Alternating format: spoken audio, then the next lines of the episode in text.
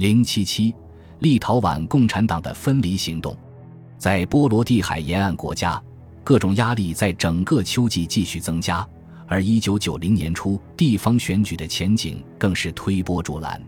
其趋势日益明显。如果各共和国的共产党不能更好地顺应民意，就会在即将来临的大选中一败涂地。扭转颓势的唯一举措将是保证实现独立。立陶宛的分离热情最高，在三个共和国中，这里的共产党也是第一个支持独立的。越来越多的党员要求，如果苏联共产党拒绝沿着联邦路线重组，给予各加盟共和国共产党自由行动的权利，立陶宛共产党应该与其一刀两断。如果继续依附于莫斯科，党在大选浪潮中必将被淘汰无疑。戈尔巴乔夫将全部立陶宛领导人召至莫斯科，与苏共政治局举行前所未有的联席会议，但他威逼这些立陶宛人的企图并未成功。立陶宛共产党的领导人阿尔基尔达斯·布拉佐斯卡斯向戈尔巴乔夫解释道：“在立陶宛，党组织如果不与莫斯科保持距离，他就不能作为一支政治力量而生存下去。”戈尔巴乔夫驳斥了这一观点。同时也打消了任何按照联邦路线重建政党的幻想，在莫斯科控制下的一元化领导将继续下去。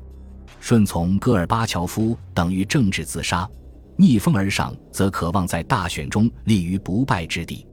面对两种选择，立陶宛义无反顾地沿着分裂的道路走下去。布拉佐斯卡斯从与苏共政治局的对抗赛回到了维尔纽斯之后。立即宣布，立陶宛共产党开始筹备一次代表大会。分离现在已在所难免。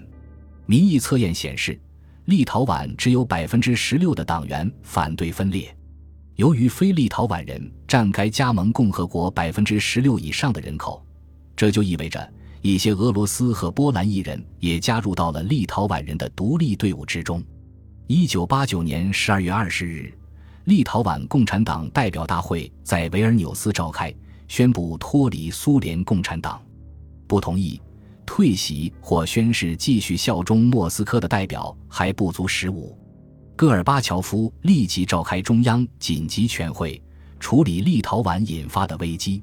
虽然立陶宛党代会得到立陶宛绝大多数党员的支持，但戈尔巴乔夫仍坚持反对他们的行动。无条件的维护共产党的一元化领导，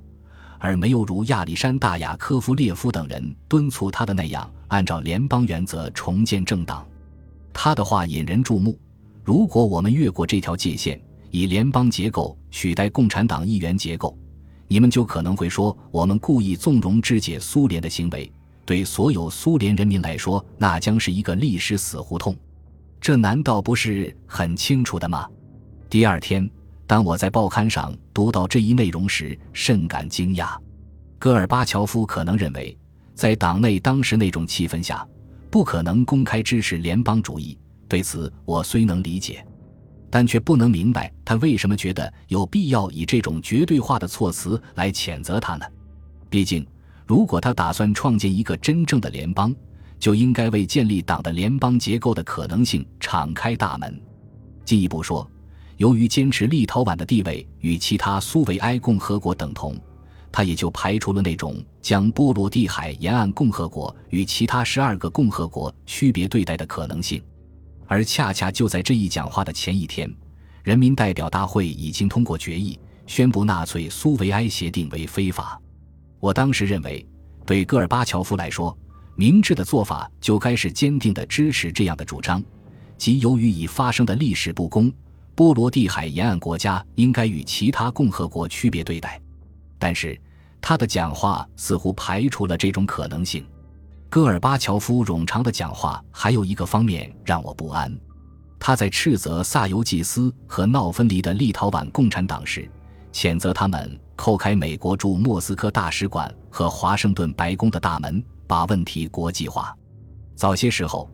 他在声明中曾指责波罗的海沿岸共和国征求外国意见，但这次是戈尔巴乔夫第一次公开点名批评我们和波罗的海沿岸国家的接触。这些接触显然使他感到不安。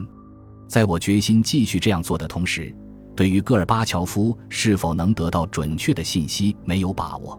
他的讲话增加了我对克格勃的怀疑，他们在报告中是否做了篡改，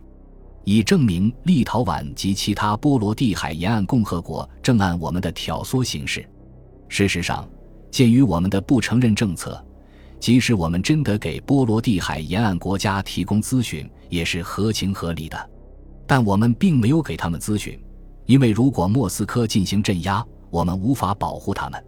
如果戈尔巴乔夫接受了克格勃有关外部煽动的论证，将会减少他理解时局的能力，而且会增加他决定动武的机会。尽管戈尔巴乔夫措辞强硬，但全会并未立即否定建立一个自治政党的要求，而是将最终决定推迟到了一月份戈尔巴乔夫访问立陶宛之后。不过，戈氏的讲话和全会的决议使他的回旋余地很少，他对立陶宛的访问很难成功，除非他设法说服立陶宛放弃其既定路线。